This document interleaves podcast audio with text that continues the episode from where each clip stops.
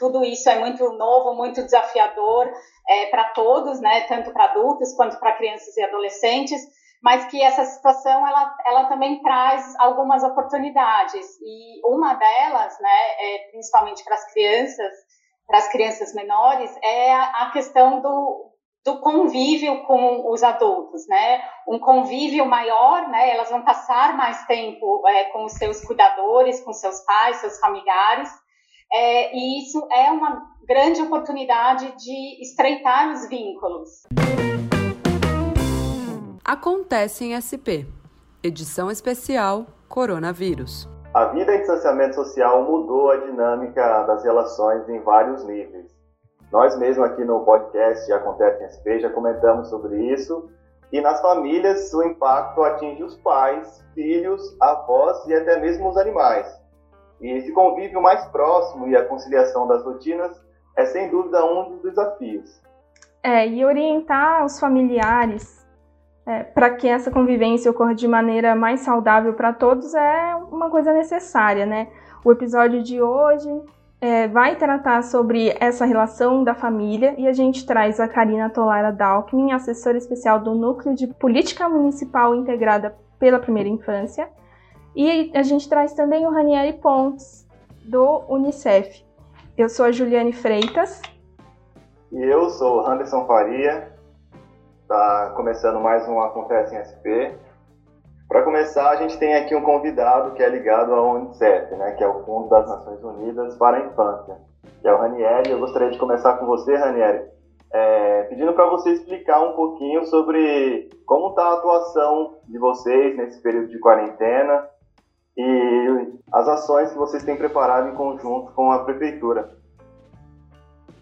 Joia, obrigado, é, Anderson. E, e pessoal, é um, é um prazer para a gente estar aqui e poder compartilhar com vocês um pouquinho sobre as iniciativas que o Unicef tem feito é, no Brasil como um todo e aqui na cidade de São Paulo. A gente organizou a resposta à emergência da Covid em dois grandes eixos. Né? Um eixo para a, a gente conseguir levar para as crianças, adolescentes e as suas famílias, é, é, equipamentos é, de proteção, alimentos e, e, kits de higiene pessoal e de limpeza doméstica, que tem sido facilitado através da rede de parceiros, né? da rede de doadores do Unicef e da rede de parceiros, de hóspedes e de governo que o Unicef tem mobilizado.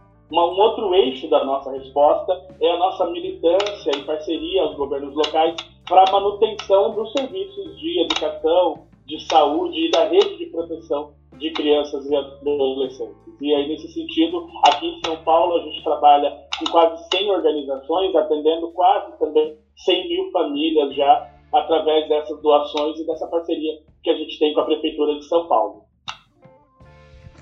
É, a Karina talvez possa complementar um pouquinho, então, com as ações é, da Prefeitura, né, com relação essa área das crianças. Conta um pouquinho mais para gente também, Karina. Sim, claro.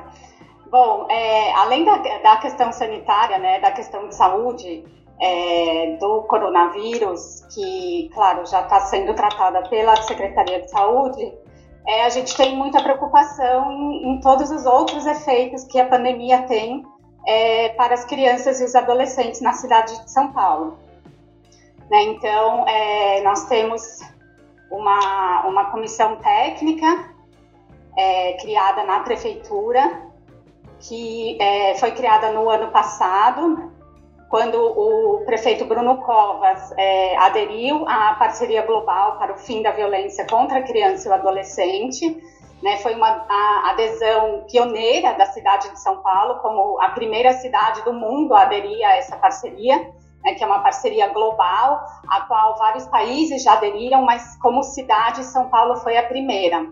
E a partir disso, é, a prefeitura criou uma comissão intersecretarial é, no final do ano passado, e quando é, surgiu a situação é, de emergência na cidade, a comissão passou a olhar especificamente para os efeitos que essa pandemia traz para as crianças e principalmente do ponto de vista é, da vulnerabilidade, né, das, das, crianças que já estão em situação de vulnerabilidade e que com a situação de emergência ficam é, expostas a mais vulnerabilidades e riscos.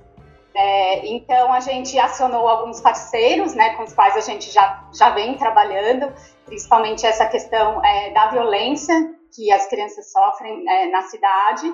Então, o, o, Unicef é um desses nossos grandes parceiros, né, que no, no ano passado já tinha apoiado a prefeitura na elaboração de um estudo sobre a, a violência contra crianças e adolescentes aqui na cidade de São Paulo.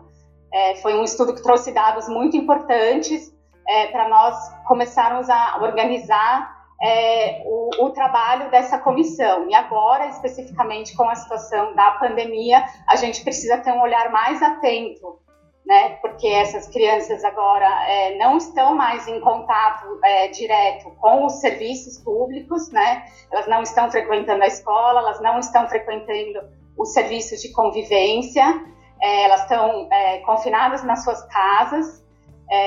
E a gente sabe que, infelizmente, é, algumas, alguns lares não são é, lugares seguros, os lugares seguros que deveriam ser pra, é, para essas crianças e adolescentes. Então, a gente precisa ter um olhar muito atento é, a essas situações. E aí a gente está contando aí com é, o pessoal do Unicef, entre outros parceiros, para é, desenvolver ações voltadas para essa situação. Perfeito. É, as crianças, elas têm, no, no, no, período normal, né? A gente está vivendo um período muito atípico. Elas têm uma rotina diferente, né? Elas saem de casa, vão para a escola, os pais vão trabalhar.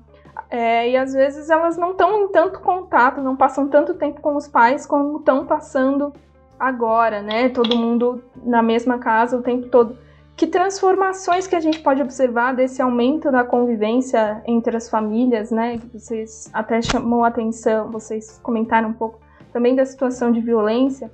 É, eu acho que tem é, essas situações, a gente nunca viveu uma situação como essa na, na humanidade como um todo, né? Então, essa é uma situação de emergência atípica, a gente não viveu nada parecido e isso está remodelando toda a nossa sociedade.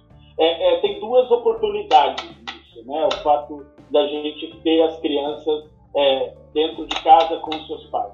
Tem um aspecto muito forte que a Karina já pontuou, que muitas vezes esse lar, esse local onde a criança está vivendo, ela não necessariamente ela é, é o local mais seguro para ela. Né? Então, acho que o primeiro desafio que traz essa situação é essa questão de é, que aí os estudos já estão apontando, é, o Ministério Público tem feito esse, esse, levantamento sobre o aumento de violência doméstica. Né? Então, ao mesmo tempo, essa disseminação de notícias falsas, as, as conhecidas fake news, a diminuição da questão da atividade física para a criança, que é tão importante dentro da sua rotina. Então, para algumas crianças, pode significar, inclusive, ficar sozinha, ficar cuidando dos seus irmãos enquanto seus pais continuam tendo que sair de casa para trabalhar, né? Nessa realidade que vive muita periferia de São Paulo e essas crianças estão sem esses locais de segurança como a escola, né, é, os centros de convivência que tem dentro da comunidade. Então, esse é um aspecto, um aspecto desafiador dessa dimensão.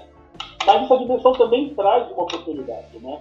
A gente nunca teve tanto tempo para conviver com os nossos filhos, os nossos sobrinhos, as crianças ao nosso redor, né? Então, é um tempo da gente é, é, perceber a criança, né? Olhar para a criança, incluir a criança na nossa rotina, a gente entender o processo de é, é é, de desenvolvimento dessa criança, dos sentimentos dessa criança. É uma oportunidade da gente se aproximar dela, de brincar mais, de ouvir mais, de ler uma história junto, de a gente é, ver as coisas juntos na internet, quando tem acesso à internet, ou assistir um programa de TV que a família gosta, ou que de repente o pai ou a mãe nem conhece e a criança gosta muito. Então tem uma oportunidade de estabelecer isso. Nesse sentido, o Unicef defende muito a, a, tese de que a gente tem que chamar as crianças e os adolescentes para uma conversa sincera, né? para uma conversa orientada. A gente parte do pressuposto que os adultos têm que se cuidar, né? que tem que observar e que tem esse momento de respiro,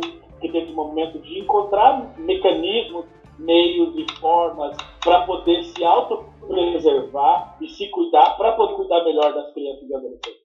Para não descarregar o estresse né, no, na convivência com a criança e adolescente. Né? As nossas vidas se tornaram muitas delas remotas, é, mas a gente sabe que tem um pessoal que ainda vive essa dinâmica de ter que sair para trabalhar. Então, isso ainda continua gerando estresse que pode ser agravado e que criança e adolescente não pode ser vitimizado dentro desse processo. Né? Violência continua sendo violência mesmo no tempo da pandemia e todos nós continuamos sendo responsáveis pelo cuidado, carinho e pela proteção de crianças e adolescentes, inclusive durante a pandemia, né? visto que a rede de proteção está fragilizada, visto que os espaços de convivência dessa criança e desse adolescente nas comunidades e nos espaços onde elas estão, é, eles estão também não funcionando, é, uma, uma, funcionando remotamente. Então, muda-se o contexto, gera-se oportunidades de convívio, mas também alertas sobre essa questão da possibilidade de aumento de violência. É, vocês comentaram agora sobre violência, né, violência contra a criança. Eu queria explorar um pouco mais isso com vocês. A gente tem tido, infelizmente, o aumento no, no número de, de ocorrências né, desse tipo. A gente abordou isso aqui já no programa sobre violência doméstica. No último dia 18 de maio, a gente teve a lembrança de um tema muito importante e relevante, que foi o Dia Nacional de Combate ao Abuso e à Exploração Sexual Infantil. Então, eu queria saber, perguntar para vocês, se existe a preocupação com o aumento desse tipo de, de situação, de, de violência, no período de distanciamento social. Não apenas desse, mas, mas de outros também, no, no, no modo geral, se vocês pudessem falar um pouquinho. Sim, é, exatamente. É, existe sim essa preocupação, né? A gente já tem ouvido é, é sobre uma tendência né, do aumento de situações é, de violência é, domésticas, né, tanto contra mulheres com, como contra crianças e adolescentes nesse período de distanciamento social. E, e como eu já mencionei antes, é, o fato também das crianças não estarem é, frequentando os, os, serviços, né, a, a, escola, os serviços de convivência, isso também agrava essa situação, pois quando as crianças estão é, convivendo com outras crianças, com profissionais que têm esse olhar também, né, de olhar para essa criança, de cuidar dessa criança, eles conseguem identificar sinais, né, de que essas crianças podem estar sofrendo algum tipo de violação de direito, algum tipo de abuso ou violência, e quando elas não estão mais em contato com esses profissionais, com esses serviços, é, é, é, se perde essa chance né, de identificar e de, de, apoiar, de atender essa criança de alguma forma, né? É, então a gente está tá muito com, com, essa preocupação de como que a gente pode, é, mesmo com os serviços, né, não funcionando ou funcionando de forma é, diferente, de forma reduzida, como que a gente pode mostrar que é, os, os, serviços existem, né, a, o, o, Estado está à disposição, pode ajudar, pode atender, né, mas a, essas crianças precisam ter esse acesso. É, então, nós estamos preocupados em agora criar um, um novo canal é, de denúncia na prefeitura, né, é, que possa, onde as crianças possam acessar mesmo por a, a distância, né, nessa situação de confinamento. Então, tanto as, as próprias crianças que é, eventualmente são vítimas de uma situação de violência, quanto é, é terceiros, né, pessoas que testemunhem ou que, que saibam de situações de violência, que elas possam denunciar e que essas denúncias possam ser encaminhadas para os serviços que ainda estão funcionando, né, os serviços de proteção, para que essas situações possam ser atendidas, devidamente atendidas, e essas crianças né, é, possam ser protegidas dessas situações nas quais se encontram. Né? Então, a, a prefeitura está é, junto com o serviço do 156, né, que é o serviço de informação da prefeitura, desenvolvendo um canal específico de denúncia de violência contra crianças e adolescentes. Né? Esse canal vai entrar no ar agora, muito em breve, e a gente acha que é, vai ser uma oportunidade é, nessa situação agora. É, eu gostaria, eu acho que se adiciona isso que a Karina é, colocou, o aspecto do esforço que a gente tem feito na parceria com a prefeitura de fortalecer a criação desses canais de aumentar, é, é, de fazer com que o Disque 100, que é o Disque Denúncia, é, funcione dentro da cidade de São Paulo, né? Então, a gente, se a pessoa quer saber um pouco mais sobre o Conselho Tutelar pode discar 156, mas também um esforço que a gente está fazendo em parceria Unicef, junto com a Secretaria Municipal é, de Direitos Humanos e Cidadania, de criar um canal de comunicação interno entre o Unicef a Secretaria de Direitos Humanos com os conselheiros tutelares.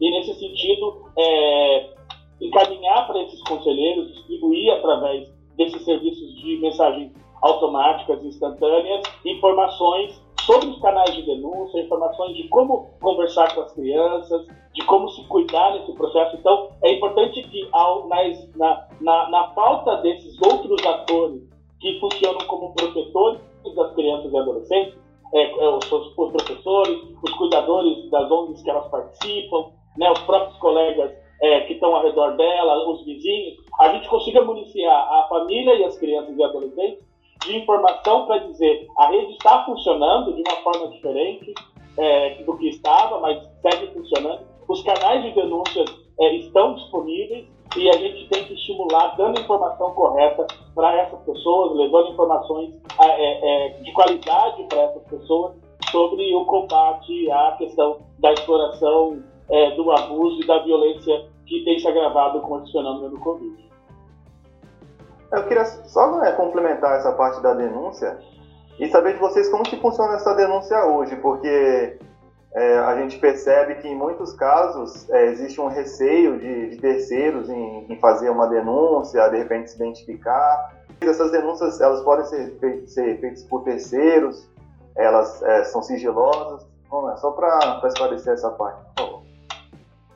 Sim, é, o, o, denunciante, né, ele tem a garantia do sigilo total, né, se ele optar, claro, ele pode fazer a denúncia de forma absolutamente sigilosa, não, não há, há problema nenhum nisso, né, ah, os canais, eles garantem esse sigilo, então, assim, realmente os denunciantes não devem temer, né, é, nenhuma divulgação de nenhum dado sobre a sua pessoa, né? Então, isso realmente não deve ser um empecilho para a pessoa denunciar, porque realmente o, o sigilo é garantido. E eu acho que nesse sentido a gente tem que é, é, encorajar todo mundo, né, que está ouvindo é, esse podcast, que eu disse 100 ah, o Disque 156, que é um serviço da prefeitura que a gente está trabalhando para poder aprimorar esse canal de denúncia, 192 para chamar uma ambulância, o 190 para falar com a polícia. Se você está sofrendo violência ou conhece alguém, né, criança, adolescente, jovem, mulher que está sofrendo violência, é, você tem que ser encorajada a, e encorajado a ligar e pedir ajuda. Né? A gente pode ajudar através dos canais de denúncia a salvar vidas. Eu queria perguntar, vocês falaram é, situação de violência, da denúncia. Agora, como que a gente percebe aí nas, nas crianças, a gente já não está tão, não, tão perto, por exemplo, eu sou tia e eu tenho um sobrinho que eu falo só de vez em quando. É, como que a gente pode é, afinar esse sentido de perceber que alguma coisa pode estar acontecendo de errado com, com uma criança um adolescente do nosso convívio? Quais são esses sinais?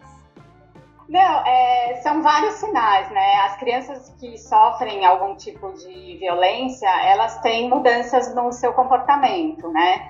Mas, claro, cada criança, ela, ela reage né, de uma forma é, mas são realmente, se você convive com uma criança, é, né, você conhece a criança, ela passa a agir de, de uma forma diferente, né? Algumas se fecham, é, ficam mais fechadas, é, mais caladas, outras passam a ficar mais agressivas, né? Geralmente, mas geralmente é perceptível, é uma mudança brusca no, no seu comportamento, né? Então, assim, são vários sinais né? Lógico, depois tem as questões de, de marcas físicas, tal, mas isso realmente, é, a identificação disso depende de um, de um contato mais, mais próximo a essa criança.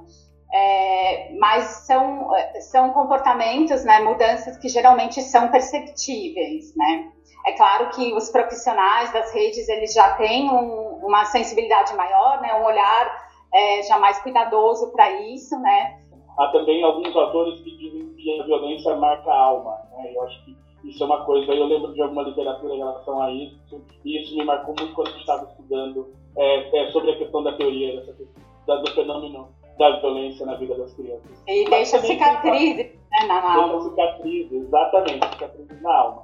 Tem um outro aspecto que é talvez o, o aspecto preventivo. Porque sempre quando a gente fala sobre isso, a gente fala como perceber que a criança está sofrendo uma situação de violência de abuso, né, ou de exploração é, sexual é, nesse sentido. Mas a gente também tem que tratar esse aspecto de falar sobre isso antes com as crianças. Né? Eu tenho sete sobrinhos, né, e, e entre eles é, é sobrinhos e sobrinhas, e é, falo com eles abertamente sobre o que é um bom toque, sobre o que é um mau toque, sobre o que é um bom carinho, sobre o que não é um bom carinho, sobre que ninguém deve tocar nas suas partes íntimas.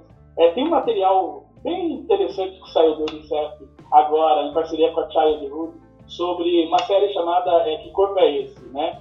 E, e aí usa bonecos da Vila Sésamo, Muppets, é, é, fantoches, para poder conversar com as crianças sobre essa terminologia é, da violência. Então eu acho que tem o caráter da gente perceber que já aconteceu e o caráter de fortalecer as competências da criança para que não aconteça para que a criança crie esse mecanismo de autoproteção, porque às vezes a violência contra a criança e adolescente está disfarçada num aspecto de carinho, né? Muitas vezes é aquele único momento que a criança é acariciada por um adulto ou por uma pessoa que está cuidando dela e aquela carícia se traduz numa, numa violação de direito, numa violência contra a criança e adolescente. Converse com seu filho, com a sua filha, com os seus sobrinhos, com as crianças ao seu redor sobre o que pode e o que não pode, né, em relação ao seu próprio corpo. Então, eu acho que existem muitos materiais, eu convido vocês a pesquisarem um pouquinho sobre esse material que o Unicef, a Childhood e o Canal Cultura fizeram para poder orientar as crianças sobre essa questão de prevenção de violência e que elas tenham segurança para verbalizar também, né? Isso. Então, isso é, é, é, muito importante, isso que o Ranieri falou agora. O adulto de referência, né, Karina? Que é assim, quem é o seu adulto de referência? Pode ser o seu tio, sua tia, o seu primo mais velho, a sua mãe, a sua avó. Alguém de confiança. Qual é o adulto de confiança que você consegue verbalizar isso? E isso vai estar muito associado ao adulto que orienta a criança sobre essa questão da prevenção. Então, eu acho que a gente tem que tratar é, isso identificando a, a, as características do pós, mas também fortalecendo as competências do antes da violência. É, a gente sabe que hoje em dia as crianças, é, em sua maioria, as que têm acesso já estão desde cedo muito conectadas, né? Seja em rede social, as que, as que têm essa, essa oportunidade, ou na internet de forma geral. Queria saber se, se tem como, como, como saber ou mensurar o tamanho do impacto que as redes sociais elas podem é, exercer sobre uma situação de violência, no sentido de, de buscar informação ou de informação falsa. Como que vocês enxergam a rede social e a internet nesse cenário? A internet ela pode ser uma aliada é, no processo de prevenção às violências contra criança e adolescente, mas ela também é um campo que a gente não consegue mensurar o impacto negativo que tem, né? A gente sabe, é, através da, é, de estudos em relação a que a SaferNet tem, materiais de proteção e de orientação que a SaferNet também trabalha em parceria com o Unicef para poder orientar o uso seguro da internet. E a gente trabalha isso com crianças e adolescentes, mas é também na internet onde imagens de violação de direitos, de exploração, de abuso sexual é, contra criança e adolescente são compartilhadas. Isso é um crime, né? E é importante que a gente é, é, paute isso como crime no Brasil é, e a gente tem que também combater essas questões. É importante que é, quem está próximo das crianças, as crianças têm esse consumo é, exacerbado de, de, uso da internet. Né? Alguns adultos também e alguns adolescentes também, não está localizado só no mundo infantil. Mas você que é pai, mãe cuidador, você deve acompanhar esse consumo é, que o seu filho ou a sua filha tem na internet, né? O que está acessando, o que, que você está vendo, vamos ver junto. Então, criar isso, é, é, tornar isso um ambiente, não licenciar o direito a poder estar tá usando a internet, mas usar isso como mecanismo de se aproximar à criança, né? E a gente supervisionar. Conversar com as crianças sobre que muitas vezes é, existem pessoas com má intenções na internet, é, então essa coisa do namoro virtual, a gente tem que ter cuidado, de quem está conversando com você no chat dessas redes sociais, os amigos que te adicionam. Eu acho que é responsabilidade do adulto ao lado dessa criança supervisionar isso. É, eu sou pedagogo, então eu tenho orientado a, aos meus colegas que são pais e que são mães é, e que têm crianças ao seu redor em relação a esse cuidado. Sim, você deve saber o que o seu filho está acessando na internet. Sim, você deve acompanhar, né, fazer uma curadoria disso para você poder entender até onde a sua criança está indo e usando a internet a favor do seu desenvolvimento, a favor do seu crescimento, do fortalecimento das suas competências e da sua aprendizagem e não se expondo. Né? Então, a exposição de, é, de, é, de, de imagem de nudez na internet, muitas vezes a gente sabe que isso provoca a questão do cyberbullying, que é uma questão muito forte entre os adolescentes e que a gente tem que combater, e informação é uma das melhores formas de combater isso. E aprender com as crianças, porque a gente também é, vive num mundo adulto de que talvez nossos pais, nossas mães, tios e avós não tenham uma familiaridade com o mundo da internet, da tecnologia. Então, acho que é uma hora também da gente conversar por cima da criança, pergunta como é que funciona esse aplicativo, aquele aplicativo, esse site que ele está jogando, joga junto com ele para você conhecer, olha o chat, para ver o que eles estão conversando. Então, assim, eu não sou pai, mas eu sou tio de sete crianças, então eu tenho um cuidado muito específico de monitorar e de acompanhar, de forma didática e pedagógica, a vida dos meus sobrinhos na internet. Acho que a Karine é mãe, ela tem uma opinião é, que pode ter aspectos diferentes é, do que eu coloquei. É, eu acho que é uma, é uma situação bem complexa, né? Porque é, nessa, nesse contexto de distanciamento social, é, o, a internet, né, as redes sociais, o WhatsApp, os chats, eles substituem, né, é, eles são instrumentos para substituir é, o contato social, que principalmente acho que né, crianças mais velhas e adolescentes estariam tendo. Então, assim, é, é a forma como eles vão se relacionar com seus amigos, com seus colegas nesse momento de distanciamento social. É, então, é um instrumento que é importante para eles conseguirem manter esse contato, né, que principalmente para adolescentes é um contato muito importante né, nessa idade, é, só que ao mesmo tempo ele traz uma série de riscos né, que, o, que o Ranieri já colocou também. Então, o, o, papel dos pais e dos cuidadores nesse momento é, é muito importante, né, de conseguir supervisionar, né, de certa forma, é, esses contatos, esses, essas interações, os programas, o, o, o que as crianças estão acessando. É, mas é algo muito difícil de se fazer, né? Que não seja de uma forma invasiva, né? Porque, claro, né? A gente tem que tentar manter também a, a individualidade, a privacidade das crianças até certo ponto, mas é algo muito, muito importante, né, do ponto de vista realmente da, é, da segurança e da proteção da, da criança e do adolescente, porque infelizmente a gente sabe que a internet é, traz várias fontes de risco aí para é, as crianças e para adolescentes. Então, assim, é, é manter esse equilíbrio entre o que, o que permitir, né, que nesse momento, claro, eu vejo com meu filho, né? Eu sempre fui muito controladora em relação, né? Ele, ele ainda tem sete anos em usar é, os eletrônicos, usar tablet, celular. Agora ele está usando muito mais do que antes, né? É, então é manter esse equilíbrio entre o saudável, entre o que pode e o que não pode e, e tentar manter esse controle, sim, é super importante nesse momento. E Ranieri falou aí do, do conhecimento das dos jovens, né? Um conhecimento maior que eles têm de navegar na internet com novas tecnologias, né? A gente como que fica esse, esse compartilhamento de conhecimentos, né? O que que os jovens, os adolescentes, as crianças podem agregar nesse momento que é, o, que é um mundo muito novo, né? Com informações é, que a gente até, até as fake news, né?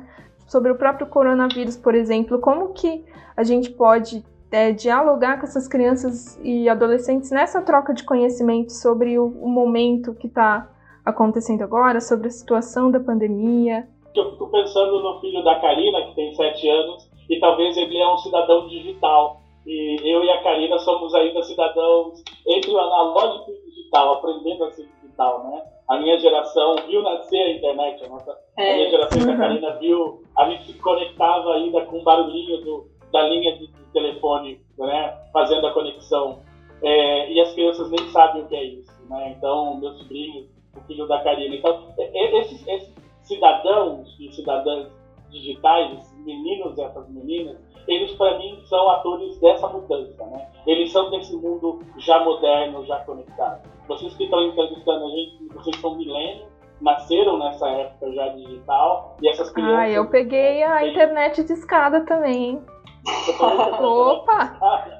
E o Randy também, que eu então, sei. Então você já não é milênio. então, você lembra da dificuldade de acessar a internet pra gente semana. Uhum. Eu lembro que a primeira conta que chegou em casa, o meu pai ficou bastante aborrecido de ajudar a pagar essa conta.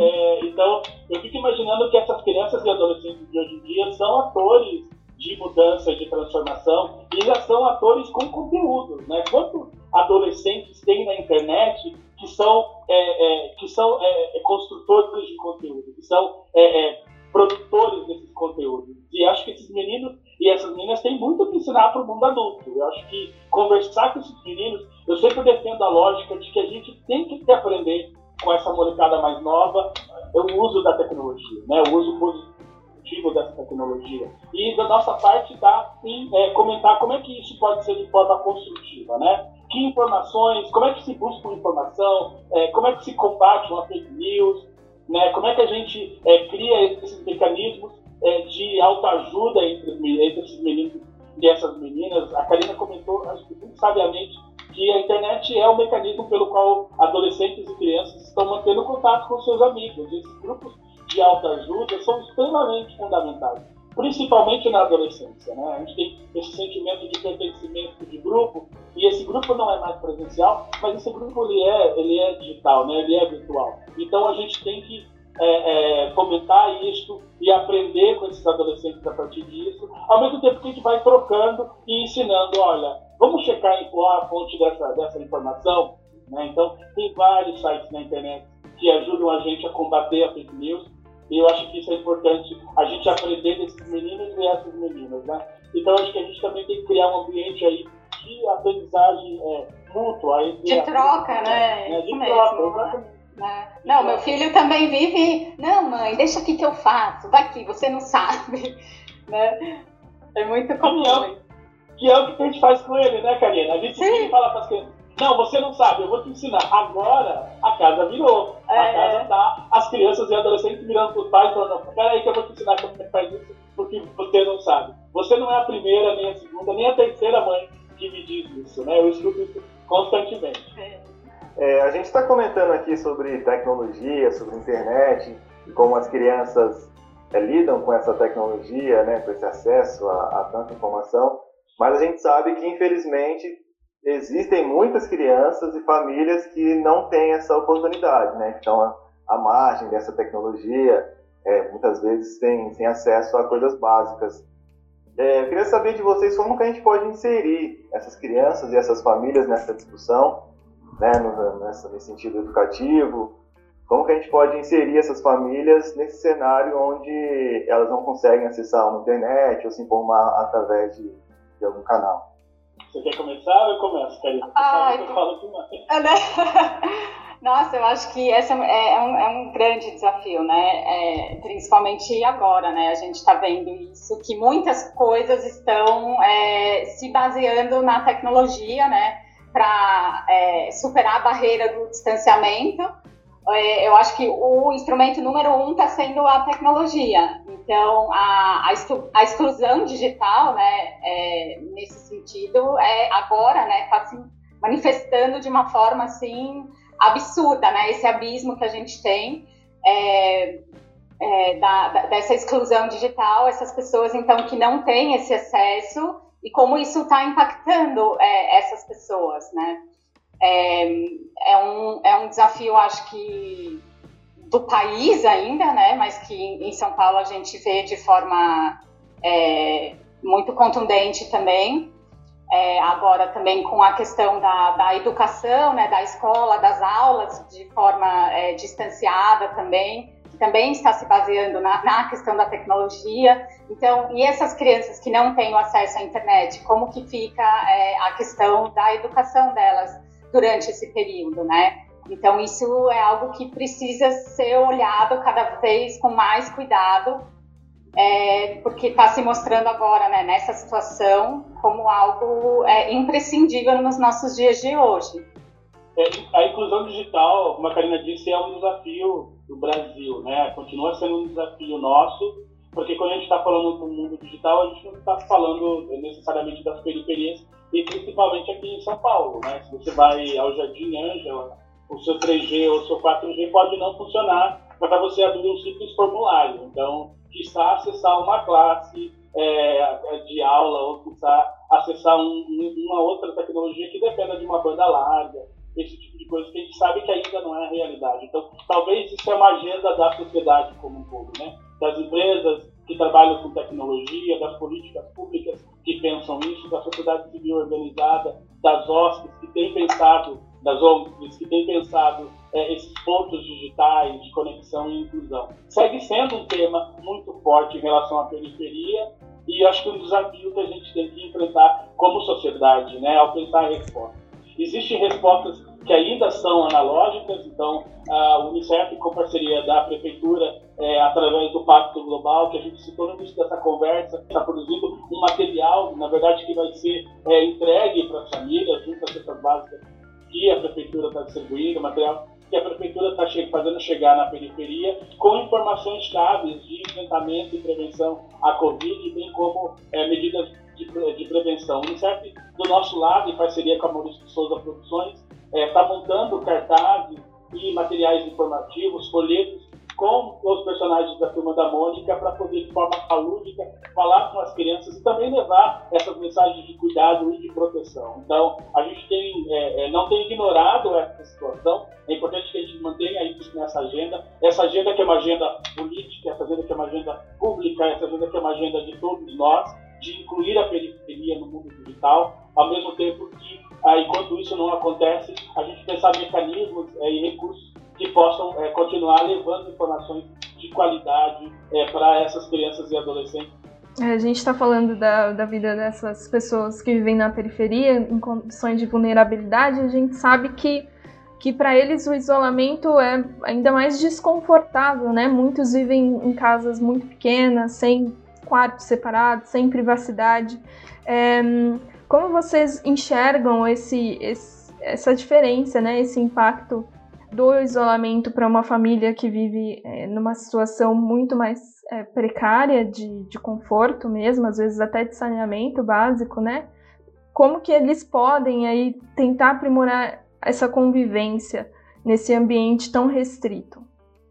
É, eu, eu vou, vou, comentar um exemplo que, é, em relação a isso. Eu acho que esse é um tema extremamente relevante, extremamente importante para a gente considerar. Né? Talvez é, é pensando é, nas, nas, nas, nossas condições de vida, né? de pessoas que têm a sua casa, o seu espaço, o seu próprio escritório dentro de casa, as suas próprias estruturas, é, ele, e aí ficar isolado para a classe é, média e, é, um, é, é, uma coisa é uma zona de conforto, né? Então pensar isso em classe C, é, D e E é sempre um desafio, né? E pensar nas nossas periferias como é, esses, esses, lares não necessariamente com essa estrutura, né? Então não tem o espaço da criança sentar e se concentrar para ter aula, porque muitas vezes eu lembro é, de um padre é, que é parceiro nosso falando da realidade do Jardim Ângela e de que é, uma casa com dois, três cômodos tinham 12 pessoas.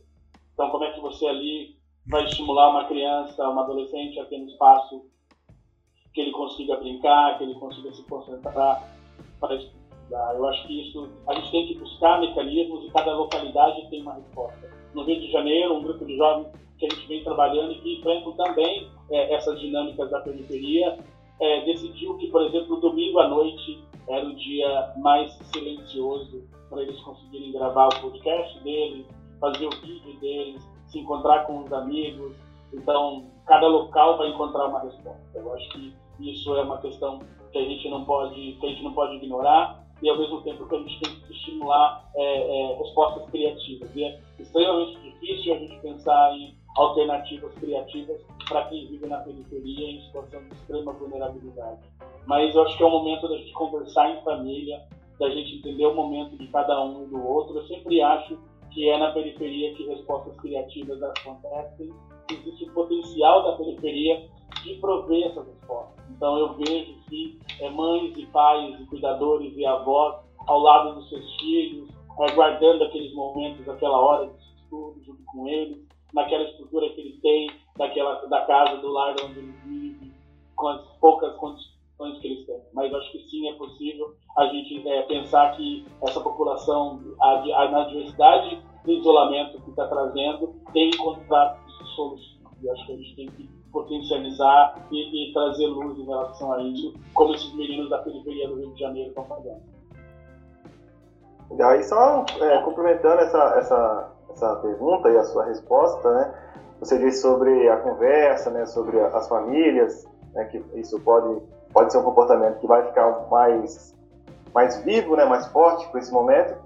Como que esses laços podem ser estreitados, né? As famílias é, mais próximas como que isso pode ser estreitado e como que isso vai refletir depois que a gente passar por esse, por esse momento aí de pandemia e isolamento.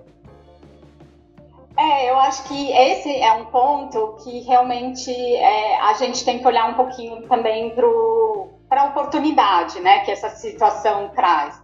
Que acho que foi o que a gente já falou no começo da conversa, né? Que claro que tudo isso é muito novo, muito desafiador, é, para todos, né, tanto para adultos quanto para crianças e adolescentes, mas que essa situação ela, ela também traz algumas oportunidades e uma delas, né, é, principalmente para as crianças, para as crianças menores, é a, a questão do, do convívio com os adultos, né? Um convívio maior, né? Elas vão passar mais tempo é, com os seus cuidadores, com seus pais, seus familiares, é, e isso é uma grande oportunidade de estreitar os vínculos né, entre as crianças e os seus cuidadores. Então, principalmente para as crianças menores, né, as crianças na primeira infância, isso é extremamente importante.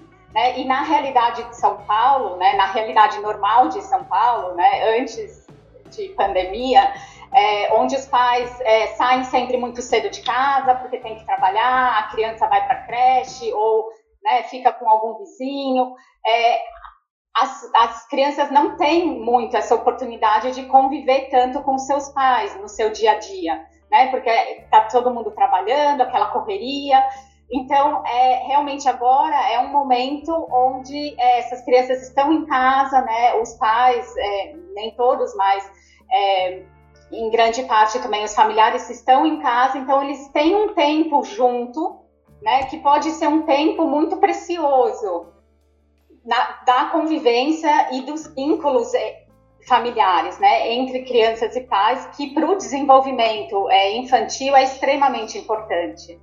Então, é sim um, um momento que pode ser uma oportunidade é, para essas crianças, né? Sempre pensando, claro, num, é, num convívio saudável, num convívio com afeto, com amor, onde se olhe para a criança com carinho, com cuidado, um momento também onde se escute mais as crianças também, né? Porque geralmente no dia a dia é aquela correria, nunca se tem o tempo de sentar realmente, conversar, escutar a criança.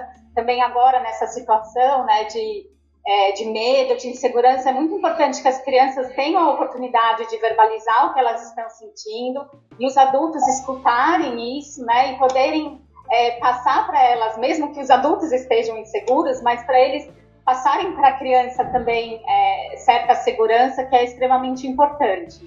Né? E o Ranieri já é, comentou que a prefeitura está é, desenvolvendo um material né, de orientação para pais e cuidadores, é, que é exatamente é, voltado para isso. Então, são dicas de como os pais e os cuidadores podem é, aproveitar esse momento agora para ter um tempo de qualidade com os seus filhos. Né? A gente sabe que a questão da, é, da insegurança financeira também que a pandemia traz, né? É um, uma questão muito importante é, e que está atingindo muitas famílias, né? Cada vez mais. Isso gera uma série de, de questões também na família, né? Os pais ficam inseguros, estressados e muitas vezes, né? As crianças acabam sentindo isso ou, né? Os pais descontam nas crianças, então isso tudo tem que ser levado em conta. Esse material ele foi desenvolvido é, pela parceria, né, do, na verdade por um consórcio de organizações que inclui a OMS, o UNICEF, a Parceria Global para o Fim da Violência, entre outros parceiros.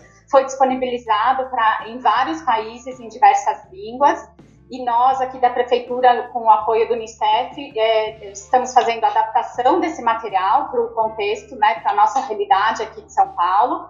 E esse material vai sair agora numa campanha da prefeitura, é, vai ser distribuído, vai estar nos canais é, digitais da prefeitura e vai ser distribuído né, de forma física também, para trazer um pouco, apoiar as famílias e os cuidadores nesse momento tão desafiador. Você falou das dicas, Karina, acho que a gente poderia tentar encerrar aqui o nosso bate-papo, então, se vocês puderem é, deixar aí é, os, os, principais conselhos, as principais dicas aí que vocês acham que as famílias, especialmente comandadas aí pelos seus cuidadores, né, os pais, os avós, os tios, para lidar melhor com esse tempo em, em família, né, com, nessa quarentena em família. Eu tenho um monte de dicas. é, e algumas, eu vou falar algumas que são algumas que estão disponíveis nos sites do Unicef. Então, se eu tenho crianças pequenas em casa e eu, as minhas amigas que são mães falam, Daniela, mas eu não sou uma contadora de histórias, eu sou um contador de histórias. E ela fala, como é que eu vou contar histórias para meus filhos se eu não sei essas histórias? Lá no site do Unicef, a gente tem um podcast chamado Deixa que eu conto, que é uma série que o Unicef está lançando diariamente de histórias infantis é, para crianças é, de idade pré-escolar e início dos anos fundamentais, que você pode ouvir junto com seus filhos. Então, eu acho que essa é uma alternativa bacana para as crianças pequenas. Se você é uma adolescente, também lá no site do Unicef, você vai encontrar a, a Jornada X, que é um game online, que é um game, inclusive para a época do, da pandemia, né? Que é uma, uma iniciativa que o Unicef está apoiando, é, que ela é do Live Lab, e que a gente tem envolvido adolescentes e jovens aí de 12 a, até 25 anos de idade em atividades é, online sobre a questão de enfrentamento às pandemias do Covid. Então lá tem o desafio é, de envolver os amigos, combater as fake news. Acho que também se você é adolescente e você quer conversar é, na internet com alguém sobre o seu problema, sobre as questões que estão te afligindo. É, a gente tem um projeto chamado Projeto Caretas, que a gente criou um chatbot, que ela chama Fabi Grossi, que é uma personagem e que conversa com adolescentes através do, do Facebook. Então, eu, a, a, eu motivo que você adicione. Isso é muito no mundo digital, mas a gente também tem dicas é, para esse mundo analógico, mundo não digital, né? Então, Talvez é a hora da gente pegar aquele caderno de receitas da vovó e a gente se aventurar na cozinha junto com as crianças, né? Então, chama os seus filhos para aprender a fazer aquele bolo de fubá maravilhoso que só você sabe fazer, ou que você aprendeu com a sua avó, ou que nenhum de vocês sabe fazer, nem você nem seus filhos.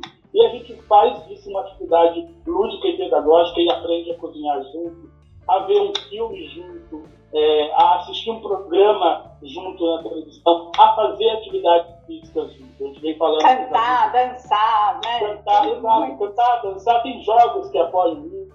Ou se não, vamos lembrar, é, pega o elástico, compra o elástico e vamos pular elástico, vamos fazer, é, uma, é, vamos fazer uma amarelinha dentro de casa. Então, assim, existem formas criativas da gente também, sem usar a internet, motivar as crianças e adolescentes para que nessa interação com os adultos ao seu redor é, envolvam atividades de aprendizagem.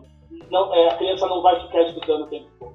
Né? E sem a, a necessidade de muitos recursos, né? Eu acho também, né? Porque muitas vezes a gente tem a ideia de que ah, a criança precisa de muitas coisas, recursos, brinquedos para para se distrair e não, às vezes, né, é, a, a, as coisas mais simples, né, principalmente para as crianças pequenas, né, as menorzinhas, é, não precisa de muita coisa, né? Às vezes o que você tem em casa ali, o pote de sorvete, o, a panela, a colher de pau, tudo aquilo pode virar né, uma grande brincadeira. É, o brincar é, é super importante para as crianças e a gente, né, por mais que assim, claro, o brincar com, na interação com outras crianças, ao ar livre, né, em, em espaços públicos, né, seja o ideal, mas a gente também consegue é, fazer o, brincar em casa com as crianças, com as crianças pequenas, estimular isso que é tão importante para o desenvolvimento das crianças, né? O brincar é é o, o, principal meio pelo qual a criança pequena se desenvolve. Então, é super importante estimular isso mesmo dentro de casa, né, com os adultos. E aí eu queria enfatizar que agora a última semana de maio é a Semana Mundial do Brincar. Né? E a Secretaria de Educação está fazendo uma ação também, né, com algumas atividades agora, vai ter rodas de conversa, vai ter lives voltadas é, para os pais, para cuidadores, para os educadores da rede municipal também. Então, vai ter uma série de ações da Secretaria Municipal de Educação, agora na última semana de maio, voltadas para essa temática do brincar, né, que é tão importante é, para as crianças. É, inclusive disponibilizando é, vários é, materiais e vídeos e, e no site da Secretaria de Educação né? Então, alguns recursos com ideias para os pais é, fazerem em casa com as crianças também, para estimular o brincar. Uma coisa que eu lembrei é meus sobrinhos ligam para minha mãe, que é a avó deles, para pedir para ouvir história. Então é uma ligação que eles fazem. A minha sogra também faz aqui. É, eu lembro isso, é eu também bom. já vi tios e tias contando histórias eles me ligando, perguntando, ah tio, como é que foi aquela viagem? Conta pra gente, aquela conversa que dura 30 minutos, quase uma hora, da gente contando uma, uma experiência da nossa vida e o quanto isso é significativo e depende de um celular, né? não necessariamente depende da tecnologia. Então, acho que tem, é, convido vocês que estão ouvindo a acompanhar essas atividades que a Prefeitura vai estar fazendo na Semana do Pintar. A gente está junto em parceria, viu, cara? nessa iniciativa que vai envolver os professores da rede municipal Sim. de ensino, trazendo especialistas para poder falar sobre a importância do brincar e como é que se brinca nesse contexto da pandemia. O importante é a gente resgatar essa importância do brincar. Né? Eu lembro que a gente, como adultos, eu sempre ouvi é, dos adultos dizendo: eu não tenho tempo de conviver com meu filho, eu chego em casa, ele está dormindo, eu saio de casa, ele está dormindo, e agora você está com seu filho o dia inteiro. Então, se adultos somos nós, temos que refletir que estamos convivendo com as nossas crianças. Então, como é que a gente tem que se revisitar como cuidador e cuidadora responsável pelo processo de desenvolvimento das crianças e adolescentes, parceiros, né, amigos e principalmente responsáveis e cuidadores dessas crianças para que elas tenham um desenvolvimento saudável nesse contexto extremamente adverso que a gente está vivendo da pandemia. Né? Então, é importante conversar com as crianças com franqueza, explicar o que está acontecendo, tudo bem se você não souber todas as respostas. Inclusive, pode ser uma atividade para vocês fazerem em conjunto. Exato, vocês pesquisar junto, né? Exato, e descobrir uma informação né, de prevenção, de como é que está acontecendo lá em outro país, como é que as outras pessoas, como é que as outras crianças nos outros países estão enfrentando isso. Transforma isso numa tarefa de aprendizagem é, que eu garanto que vai ser muito divertida para vocês. E é, só uma observação sobre essa parte que vocês comentaram, essa parte final é, acho que muitas pessoas, muitos pais têm uma tendência a subestimar o interesse das crianças nessas coisas mais, mais simples. A gente sempre fica com essa impressão de que a criança só se interessa por rede social, né? dessa nova geração, é só internet, só internet. E a gente se depara, às vezes, com a simplicidade de uma brincadeira que vai chamar a atenção daquela criança ou vai despertar a vontade em ligar para né, para alguém mais velho para contar uma história, como vocês relataram. Acho que é muito bacana a gente perceber todo esse, esse cenário que até então poderia ter ficado um pouco desconhecido. É, a gente, a gente tem até um, um programa aqui do Acontece SP, um episódio de férias, é, chama Férias com as Crianças. Quem tiver interesse pode resgatar esse episódio também, que fala um pouco sobre isso, sim, muitas brincadeiras é, muito simples que podem ser feitas em casa, tem várias dicas, eu acho que é um, serve bem também para esse período. Se vocês quiserem ouvir, está lá na nossa playlist também ainda ainda valendo, dá para aproveitar bastante. Eu queria agradecer então vocês, Karina e Ranieri, por participarem desse bate-papo. Muito obrigada. Obrigada. Obrigado a vocês pela oportunidade. Um abraço, até mais. Até a próxima. Até a próxima. E a gente sempre reforça aqui o convite para vocês é, acompanharem as nossas play, as playlists, né? Tem vários, é, vários programas sobre assuntos relacionados a, ao coronavírus, essa fase. Outras coisas também, como a Ju acabou de comentar. Então, é, quem quiser e quem puder, dá uma conferida lá que tem muita coisa bacana. A gente vai ficando por aqui. Até o próximo Acontece SP. Tchau, tchau. Tchau, tchau.